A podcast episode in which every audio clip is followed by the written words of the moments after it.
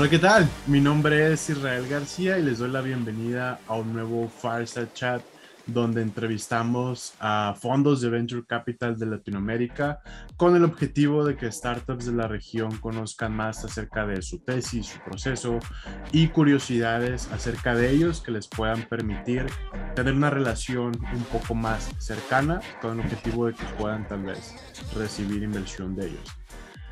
El día de hoy vamos a tener como invitado a uno de los fondos que, con los que más hemos colaborado desde nuestro nacimiento, no solo porque estamos en, en la misma ciudad basados, sino pues porque hay una camaradería muy, muy interesante. Hemos colaborado en diferentes eventos de Moawas y pues nada, hoy más que encantados de poder platicar eh, de manera pues abierta por la confianza que hay.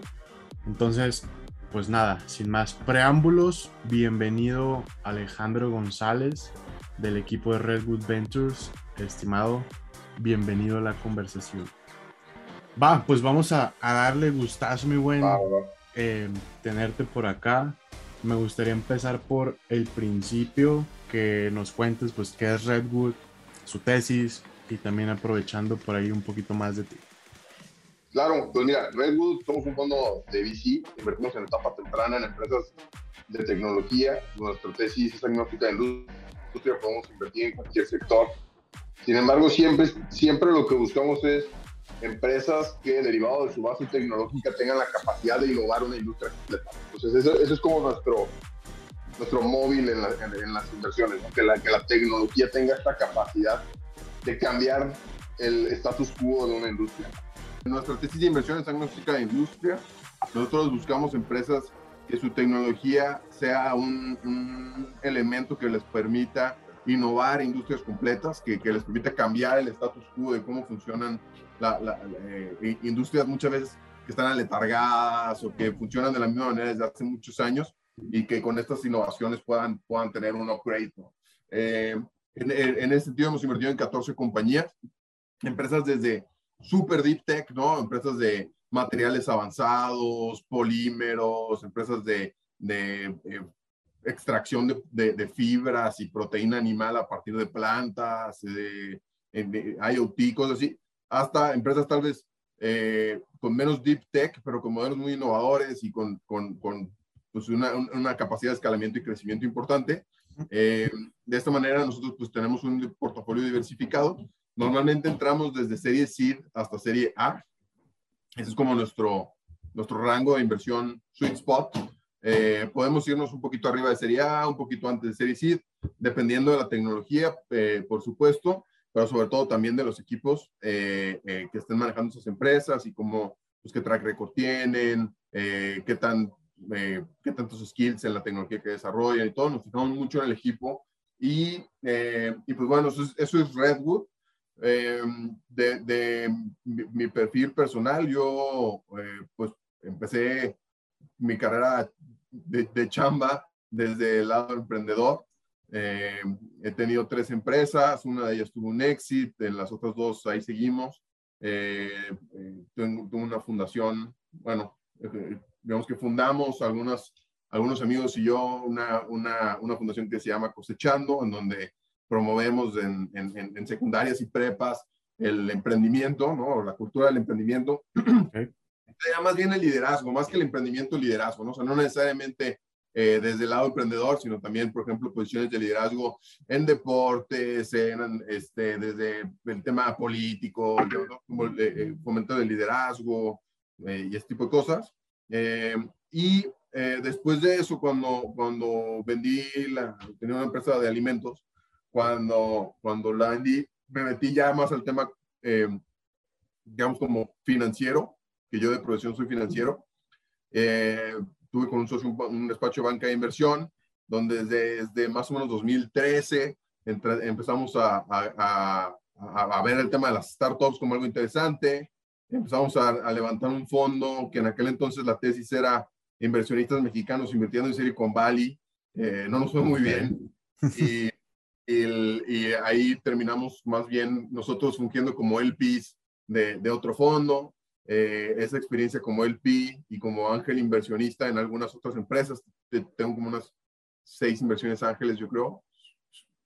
Algunas ya han ido quebrando, entonces es difícil seguir la cuenta, pero, este, pero el, el, el eh, ahí con la experiencia como ángel inversionista y como él pide de, de, otro fondo, pues como que me fue dando algunos insights de cómo me hubiera gustado que fuera, ¿no? Eh, y entonces eh, ahí con eso en mente, desde el despacho de banca de inversión que teníamos, empezamos a, a estructurar algunas, algunos deals para levantar capital para startups. La verdad es que el despacho estaba mucho más metido en lo inmobiliario que en las startups. Este, pero también ayudamos a a levantar capital con fondos o con ángeles inversionistas. Y después con mis socios, Ian y Marco, los socios actuales del fondo, eh, eh, pues, ahí derivado de varias pláticas, ya, ya, ya, nos llevábamos, éramos amigos, pues salió que ellos estaban levantando Redwood y me invitaron al proceso. Entonces, pues ahí nos asociamos y así fue como terminamos pues, fundando Redwood en 2017. Y desde que Redwood fue eh, fundado, pues hemos, hemos, venido pues, creciendo. Ahorita ya estamos lanzando nuestro segundo fondo de inversión. Eh, una tesis muy similar a la del primer fondo, nada más con cambios, digamos, como estructurales, ¿no? De vehículo de inversión y otras cosas. Pero, pues bueno, es un poquito de la historia. Y, bueno, pues ahora sí que listo para, para tratar de, de, pues, de aportar mi granito de arena, ¿no? Ok. Justo me gustaría preguntarte, um, acabas de mencionar que pues levantaron ya su segundo fondo. Me gustaría preguntarte desde tu perspectiva cómo han vivido como ese proceso y déjame explico el contexto de la pregunta. Como founder, como fundadores, pues es importante que sepamos, sepamos preguntarle a un fondo de que, oye, pues en qué etapa estás para saber si debería enfocarme en ti o no. Entonces, me gustaría preguntarte eso. Eh, desde su perspectiva, pues, ¿cómo ha sucedido ese proceso? Si podemos hablar de tiempos de que, ah, oye, pues, eh, terminamos de invertir este y nos tomó X levantar el siguiente o empezamos a levantarlo antes, entonces nunca hubo como un periodo estacionado donde no invirtamos, no sé, tú dime. Sí, no, este, a ver, eh, son como varias preguntas en una. Voy a empezar con la fácil, ¿no? De los ciclos. Nosotros, la primera inversión que hicimos con el Fondo 1 fue en mayo de 2018 y en mayo de 2018 eh, el, el, primer fondo tenía un tamaño de más o menos 6 millones de dólares. Eh, los fondos por lo regular tienen dos etapas, bueno, o sea, tienen varias etapas, pero en, cuanto al levantamiento de capital hay dos etapas. Una que es un primer cierre, es decir, juntas una, una cantidad de lana y empiezas a operar. Ese momento de empezar a operar es el primer cierre.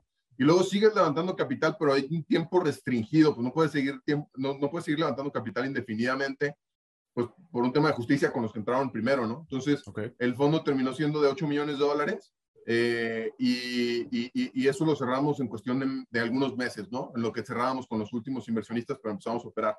Entonces, así funciona más o menos el fondo.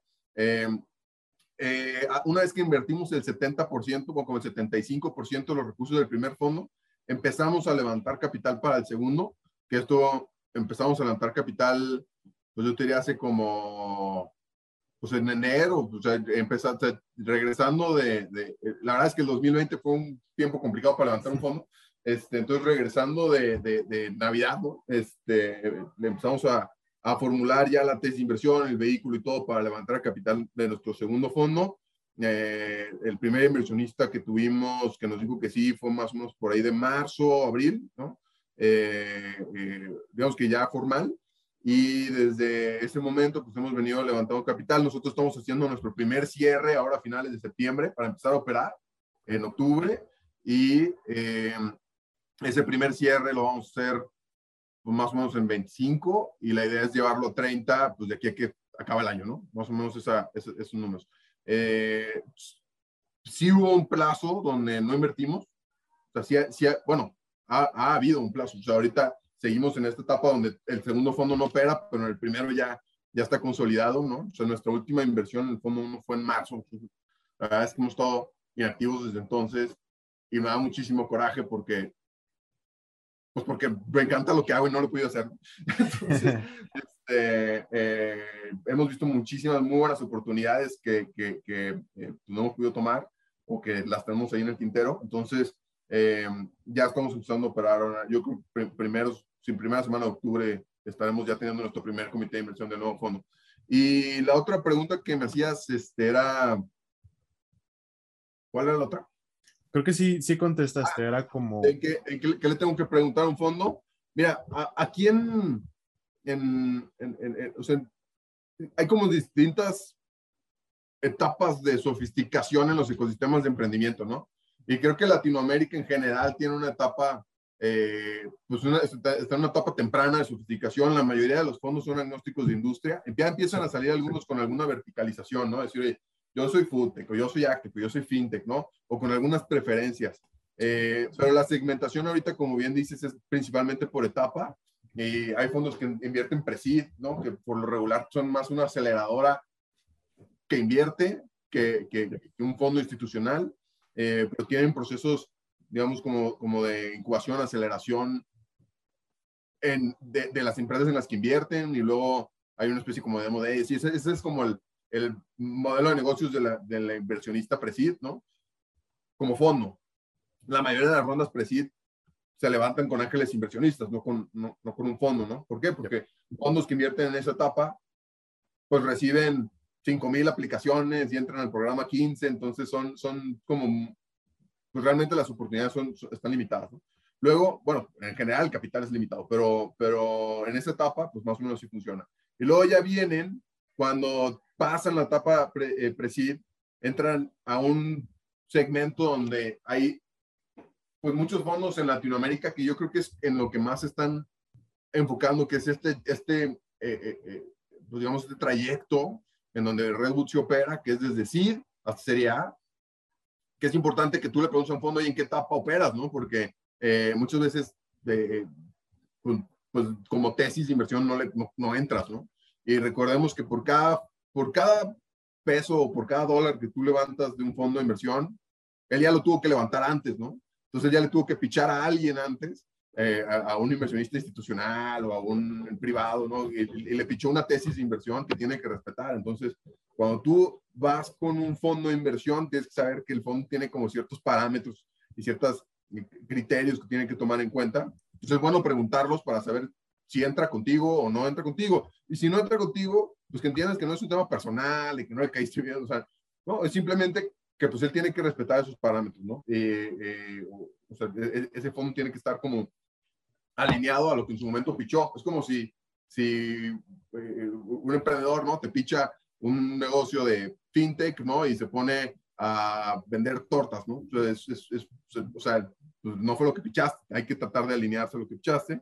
Y, y siempre hay un, digamos, igual que con las startups, que hay una oportunidad de pivotear y esto, eh, en los fondos hay un como ah, flexibilidad en cuanto a algunos criterios, ¿no? Por ejemplo, nosotros si bien entramos en A, hemos entrado en algunas empresas por Serie A y hemos entrado en algunas empresas pre-Serie SID, ¿no? Este, poquitas, pero, pero como outliers por algunos otros elementos que, que, que, nos han gustado, ¿no? Entonces, este, sí es bueno preguntarlo y, yo te diría, pues más, más o menos es, es eso, ¿no? O sea, el, el, el tamaño del ticket, este, puedes liderar rondas o no puedes liderar rondas, qué instrumentos te gustan, puedes invertir en empresas en mi geografía en la que estoy, ¿no? O necesito abrir una eh, holding en otro lado, no sé, hay como ciertas preguntas que hay, es buenas conocer. Sobre todo hay una pregunta que nunca me hacen y que, y que creo que es de las más importantes hacer cuando me la hacen, creo que me, a mí me gusta mucho porque habla de, de que realmente están buscando un socio y no nada más dinero. Es cómo te involucras en mi empresa. ¿no? Oye, en las empresas en las que has invertido, pues, ¿cómo te metes? O nomás les das lana y, y, esperas rendimientos. Este, o sea, ¿cómo te metes? ¿no? O sea, eso, creo que es una pregunta bien legítima porque al final del día, pues esa persona con la que va, o sea, que está en el fondo, ¿no? no, no el fondo, no, no, no pienses en la marca del fondo, ¿no? Sino en la persona que está del otro lado.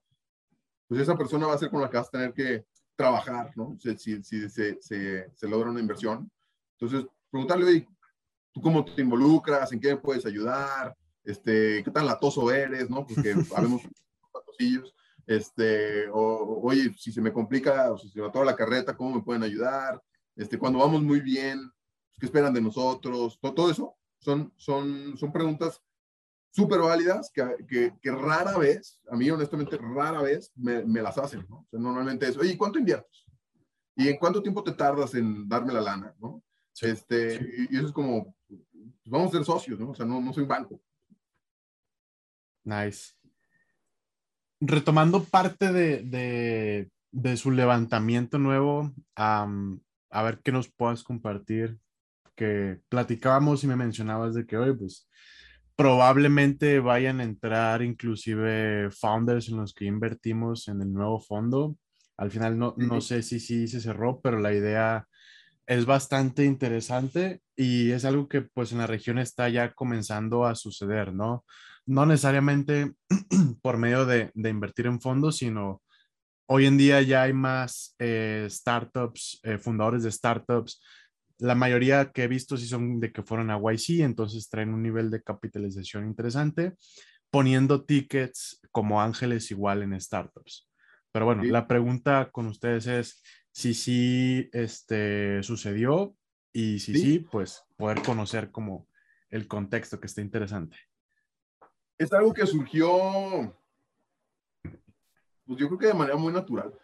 O sea, nosotros cuando estábamos formulando la tesis de nuestro segundo fondo, empezamos a hablar, por supuesto, con los emprendedores del primer fondo, ¿no? Y les preguntamos, oye, a ver, ¿qué no te gustó? ¿Qué sí te gustó? ¿Qué repetimos? ¿Qué quitamos? ¿Qué movemos? ¿En dónde robustecemos el equipo? ¿Qué otras cosas te faltan? Muchos de ellos han levantado inversión de otros fondos, ¿no? Entonces, oye, a ver, algunos de esos otros fondos, ¿qué te gusta que hacen, no? Este, como para decir, pues hay buenas prácticas allá afuera, pues cómo las implementamos y demás.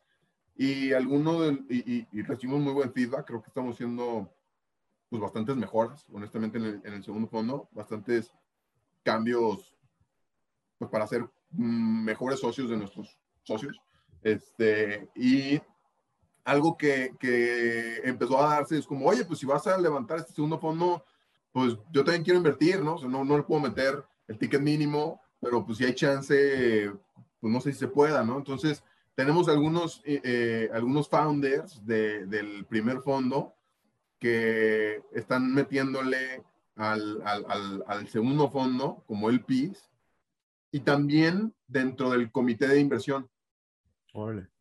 O sea, en el comité de inversión también hay algunos, algunos founders, ¿no? O sea, este, que nos ayudan a darle todavía más peso a esta como founder vision, ¿no? De, de, de, de, al momento de invertir, porque muchas veces el comité de inversión, los comités técnicos, pues es muy corporativo, ¿no? Empresarios, empresas grandes, sabes, tradicionales, este, o muy finance, o muy, ¿no? Eh, y perdemos de vista este, esta, esta mentalidad emprendedora de decir, oye, mi negocio ahorita no es el negocio que estás apostando, sino al, negocio del futuro, ¿no? Y ese negocio del futuro, cómo se ve y qué skills tenemos que tener para llegar allá y demás. Entonces, em, creo que eso también, ya tuvimos un primer comité de inversión, estuvo, a mí me encantó, porque justo es empezar a, en el comité de inversión darle este tinte emprendedor y no solamente corporativo de, de, cómo toman las decisiones para invertir en el fondo. Nice, interesante. Igual ahí, ojalá que luego en unos un par de años nos puedas compartir un poco más de la, la experiencia que, que te digo, está, está interesante los modelos. bueno, avanzando en la conversación, que igual por acá nos pone eh, Santiago, ahora sí que dice, ok, pues dices que no te la preguntan, pues preguntemos, preguntemos Eh, hay que preguntarte, perdón, la, la pregunta, ¿cómo se involucran por ahí? ¿Cómo va la propuesta de valor de Redwood?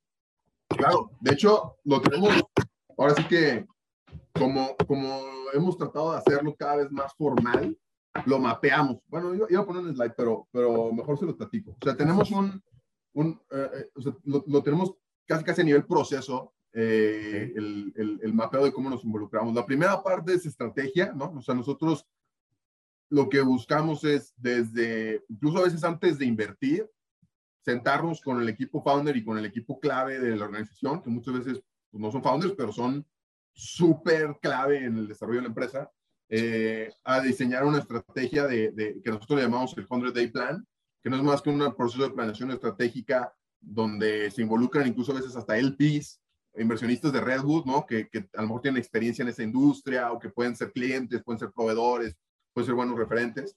Y, y desarrollamos un plan de decir, a ver, ¿cuál es la estrategia que traen los founders? ¡Pum! Esta. Luego, ¿en qué les podemos ayudar nosotros? Ok, yo conozco talento, ok, yo conozco clientes que puedes tener, ok. Entonces, alineamos la estrategia del emprendedor a las capacidades que tiene el fondo para poder en 100 días empezar a operar muy bien, ¿no? Y definimos en ese proceso métricas, definimos, eh, oye, un tablero de control, cómo va a ser el reporteo, cómo va, o sea, cómo va a ser la relación entre los dos para darle cierta formalidad. Luego, otra cosa que nos metemos es eh, eh, en todo el tema de banca de inversión. Entonces, de repente tenemos algunos emprendedores que requieren financiamiento después, ¿no? Entonces, te voy a presentar con otros fondos que invierten tal vez en etapas distintas o con fuentes de financiamiento, ¿no? Si, no necesariamente necesitas capital, a lo mejor necesitas un crédito, un arrendamiento para alguna parte de tu negocio, ¿no? O venture debt, ¿no? Que en el segundo fondo ya tenemos también una línea de venture debt. Este, y, y, toda la parte de banca de inversión, desde evaluaciones, modelos financieros, todo eso, son servicios que nosotros les damos a las empresas del portafolio como socios que somos, ¿no? O sea, son, son, son lo, lo hacemos. Luego, luego eh, otra cosa que nos metemos en la parte de gobierno corporativo. Muchas veces el emprendedor, principalmente en etapas más tempranas, pues no tiene un consejo de administración, no tiene algunas políticas de, gobierno corporativo que son buenas prácticas en todas las empresas, por más pequeñas que sean, ¿no? Como, como, por ejemplo el tema de transparencia, como por ejemplo revisar estados financieros y que estén bien hechos, porque muchas veces, pues en una etapa temprana la contabilidad la hace el founder, que a lo mejor es técnico, ¿no? Y no trae mucha idea, entonces se vale, no, hay ningún problema y, nosotros nos metemos a ayudar en, en, eso. Este, muchas veces sí, quiero hacer un consejo, pero no quiero que sean puros inversionistas. Yo creo que la mejor práctica es, sí, a lo mejor tener un consejo con inversionistas, pero también meterle algún independiente que te pueda dar una visión objetiva de, de, de, la industria o de un modelo de negocio que quieres explorar o lo que sea. Entonces, les ayudamos a conseguir esos, esos, esos consejeros independientes, ¿no? Este, que, que, pues, están allá afuera y que a lo mejor quieres, oye, que necesitamos contactar a el CEO de Volaris, este, pues, pues lo, contactamos, ¿no? Y, y, vemos si, si, se suba, si se suba a uno de los comités, ¿no? De algunas empresas y demás. Entonces, ahí también tenemos esa parte de ayuda. Luego tenemos también una, una parte que, que ahí tú la conoces muy bien, que es el tema de perks, ¿no? Entonces, constantemente estamos tratando de generar alianzas con proveedores de servicios para que les den descuentos o créditos o lo que sea a las empresas del portafolio, ¿no? Entonces ahí tenemos desde, oye, que necesito cloud services, tenemos Amazon Web Services, este, que, que, que pues tienen un programa de startups bien interesante, este, y que pues ahí no, pueden ser, ¿no? O sea, damos un código luego con Stripe, con Freshworks, con algunos despachos de abogados, ya sea para el tema laboral, por ejemplo, oye, ¿cómo hago un contrato con este, empleados, oye, quiero contratar a un freelancer, oye, quiero contratar a un vendedor y pagarle por comisiones. Entonces, ¿sabes? Todo eso tenemos como todo un, todo un startup kit legal para el tema de, de, de la, laboral, hecho por uno de los mejores despachos laboralistas de, de México, ¿no? Eh, recomendado incluso por nuestros inversionistas que, tienen pues, empresas de 3.000, 5.000 empleados y, y, y, los usan a ellos, entonces pues, tiene que estar blindado y tenemos eso, ¿no? Oye, fiscalista, también tenemos un despacho de fiscalistas que de repente cuando se necesita puede estar al servicio de los, de los emprendedores y les dan algunas tarifas preferenciales o este, de, marketing o de, o, agencias de mercadotecnia y eso. Y poco a poco, también de manera interna, las estamos integrando. Entonces, vamos a integrar un equipo in-house de reclutamiento, in-house de marketing, ¿no? Entonces, eso va a estar al servicio de las empresas en las que invirtamos. Entonces, si, oye, que, que, estoy reclutando tantas posiciones, bueno, pues pásame los perfiles y te ayudo. No, no quiere decir que lo voy a hacer por ti, eso no se puede, es imposible. La empresa tiene que estar, tiene que ser la responsable y la protagonista de su proceso de reclutamiento, pero como, como externo, pues te puedo acercar perfiles, preguntarle lo que quieras preguntarle, ¿no? sé, y, y ese servicio también darlo a las empresas. Entonces, hay como un, todo un paraguas de servicios que tratamos de, de acercar a las empresas en las que invertimos algunos los aprovechan más, otros no tanto, pero pues, por lo menos es parte de nuestro, nuestro value proposition el, tratar de hacer así, ¿no? Eh, nice. Ah, va, pues eh, ahí platicamos, Santiago, del, del, tema con ustedes. Este, trabajamos de hecho ya con varias startups para el tema de, de, talento o de, ¿cómo se llama? De payroll, de, pago de nómina. También por ahí tenemos un. Interesante. Estimado, pues ya de las últimas preguntas, mencionaste al inicio que de manera personal has realizado algunas inversiones. Me gustaría preguntarte, igual y no tienes la respuesta, pero ya que termine como de formularla igual ese sentido, ¿qué tan seguido sucede o pasa que una startup llega con ustedes o otros fondos que has escuchado y al final termina entrando pues tal vez no el fondo, pero uno de los managing partners o uno de los LPs, ya sea porque por tesis normalmente pues por etapa no entraron o lo que sea. Entonces, no sé si hay alguna manera recomendada en que un founder pueda tener ese approach o si más bien es el mismo fondo quien te dice, oye, pues de momento no, pero te voy a presentar a uno de nuestros LPs que sé que le va a hacer sentido o directamente yo como managing partner, pues te digo, oye, me interesa, platiquemos. Sí, a ver, no pasa seguido, por lo menos, pues es, lo que pasa es que es un, como se convierte en una decisión personal y un involucramiento personal, pues por lo regular, o por lo menos mi visión es, pues mi tiempo y mi esfuerzo y mi todo, pues se lo dedico principalmente a Redwood, ¿no? Que es mi bebé y es el que quiero crecer, Entonces, no, no pasa mucho. Sí ha pasado. Me solía pasar más antes. O sea, la mayoría de las inversiones ángeles que hice fueron antes de que existiera Redwood. Hemos hecho, yo creo que dos o tres desde que existe Redwood. Y normalmente no, no, no voy, digamos, solo como ángel inversionista, sino con, con mis socios, ya sea en, en empresas que no cuadran con nuestra tesis de inversión, por ser tal vez un tema más tradicional o no tanto tecnología, o porque está en una etapa más temprana, ¿no? Y eso luego juega un poquito en contra, ¿eh? No te lo voy a negar. O sea, de pronto, por ejemplo, hubo una inversión que, que, entraron primero mis socios como ángeles inversionistas y luego la quisimos llevar a Redwood porque estaba creciendo cañón y, dijimos, o sea, ya está para Redwood. Y, y hubo ahí un, pues un, un, un tema de, de, de, conflicto de interés que pues, nos impidió pues, hacer como todo lo que normalmente se hubiera hecho. Tuvimos que cambiar todo el proceso, renunciar a nuestro derecho a voto, este, pues para que, evitar todo el tema de conflicto de interés, ¿no? Entonces, este, eh, y, y, al final del día, pues es un, eh, eh, o sea, digamos que no, no, no, no, se da, no se da tan seguido precisamente por eso, ¿no? O sea, porque a veces es, es, es que esta empresa me encanta, pero pero probablemente me encante para el fondo, ¿no? Aunque también para mí, pero para, para el fondo. Y no le puedo yo quitar esa oportunidad a mis LPs a mis inversionistas de acceder a una muy buena oportunidad por tomarla yo, ¿no? Entonces, este, es un, ah, es algo a calibrar, ¿no? Interesante. Estimado, pues ya para cerrar, algo que te hubiera gustado que te preguntara, que no te pregunté, teniendo en mente que pues la audiencia son startups, siendo la idea que les quede algo, ya sea para que conozcan más sobre Redwood o sobre Venture Capital en general y pues puedan elevar sus posibilidades de levantar. Este, yo, lo, que creo es que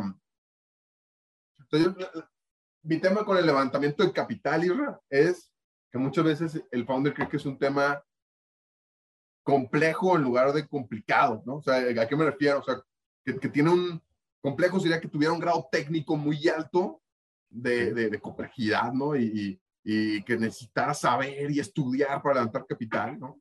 Pero no hace tan así. Honestamente, no es nada complejo. Es mucha talacha y es más complicado, es, un tema más personal. Yo siempre doy el ejemplo. O sea, complejo es mandar un cohete a el espacio y regresarlo paradito, ¿no? En sus bases. Eso es complejísimo, ¿no? Eh, y tal también complicado. Pero complicado es este, pedirle a mi esposa que me dé permiso de irme a la despedida soltero con mis amigos, ¿no? o sea, eso es complicado. Este, complicado es este, si le das un permiso a tu hija o no, o sea, o, oye, este, tener que hacer un recorte personal, ¿no? nadie, nadie estudia para eso, no tiene una complejidad técnica, ¿no? es muy complicado. Entonces, y levantar capital es complicado. ¿sí? O sea, eh, y, normalmente lo complicado lo que tiene es que es flexible y es, es ad hoc, ad hoc, ¿no? O sea, es, es, se adecua a cada quien, es personal, ¿no? Entonces, ¿qué pasa?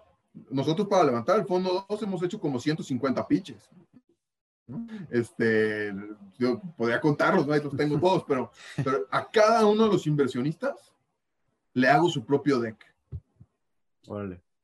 Orientado a su industria, si ya he invertido en otros lados, pues me evito todo el rollo de que es Venture Capital. Si nunca he invertido, pues le meto todo el rollo de Venture Capital. Si sé que le, le, gusta más lo disruptivo, pues le meto temas de, oye, pues qué onda con Tesla. Si le gusta mucho la escala, ¿no? Y el crecimiento, pues le meto Rappi, le meto este Mercado Libre, ¿no? O sea, o sea hay como, siempre procuro, procuramos, ¿no? No, no, no, no, no, no lo hago yo, este, pero procuramos personalizar cada década a la persona que vamos a ver, entender a la persona que vamos a ver, por qué pudiera querer invertir en nuestra tesis de inversión, ¿no? ¿Cuáles son los elementos de nuestra tesis que le podrían ser más interesantes? Y lo mismo a veces me pasa con founders, ¿no? Que, que, están levantando capital y mandan como si fuera newsletter, ¿no? Un mail masivo a todos, este, y, y de repente me llegan mails con un nombre que no es mi nombre, o con estimado X, ¿no? O estimado entre corchetes name, ¿no? Este, y, y, y, y, de repente me llegan así mails de, de o sea, como que dices, estás levantando capital, hay que entender que no es un tema que se pueda automatizar al 100, o sea, hay que meterle un tema personal eh, y hay que meterle mucho, mucho, muchas horas de pichar, de adecuar tu pitch, de recibir feedback, de entender qué es mejor para unas cosas, qué es mejor para otras cosas, este, y, y, tratar de hacerlo, pues, digamos, como, como, como rutinario. O sea, un emprendedor, si se quiere meter al VC game, que no es a fuerzas, ¿no? Pero si quiere meter al VC game, pues se, se, va a comprometer con un proceso de levantamiento continuo, ¿no? Hay muchos emprendedores que dicen, ah, pues, voy, a, voy a dedicarle seis meses a levantar capital para poderme dedicar a mi empresa un año. A mí ese discurso no me gusta para nada, o sea, porque es, primero, no es fundraising aquí y empresa acá separados, ¿no? O sea, es, es uno solo. O sea, así como tu empresa requiere contabilidad, ventas, marketing, recursos humanos, hay una parte que también requiere que es levantar capital. Si te metes al VC Game y es una actividad constante, continua, que es responsabilidad principalmente del CEO o de los founders, ¿no? Eh, y al ser continua, pues no puedes segmentarle nada, seis meses y luego un año, seis meses y luego un año, seis meses, no, no, no, O sea, por eso de repente escuchas de que, oye, tal empresa levantó en enero a una evaluación de 20 millones de dólares y luego en febrero a 100 y luego en, en diciembre eh, reventó otra tercera con SoftBank a 400, ¿no? Y en, o sea, puta, ¿no? O sea, y eso es la gasolina que pues, si tú traes un cohete de empresa que necesita, o sea, que está creciendo cañón y subiendo cañón, cuando te echarle gasolina se le va a acabar, ¿no? Entonces es pues, tu, trabajo echarle gasolina. Entonces, este, hay que ir aprendiendo y eso, como cualquier otra actividad en la vida, eh, pues necesitas dedicarle horas para hacerte experto. Nice. Buenísimo. Pues con esa pregunta cerramos, mi buen. Un gustazo haberte tenido por acá, estimado. Gracias por, por las palabras, consejos. Hombre, a ti.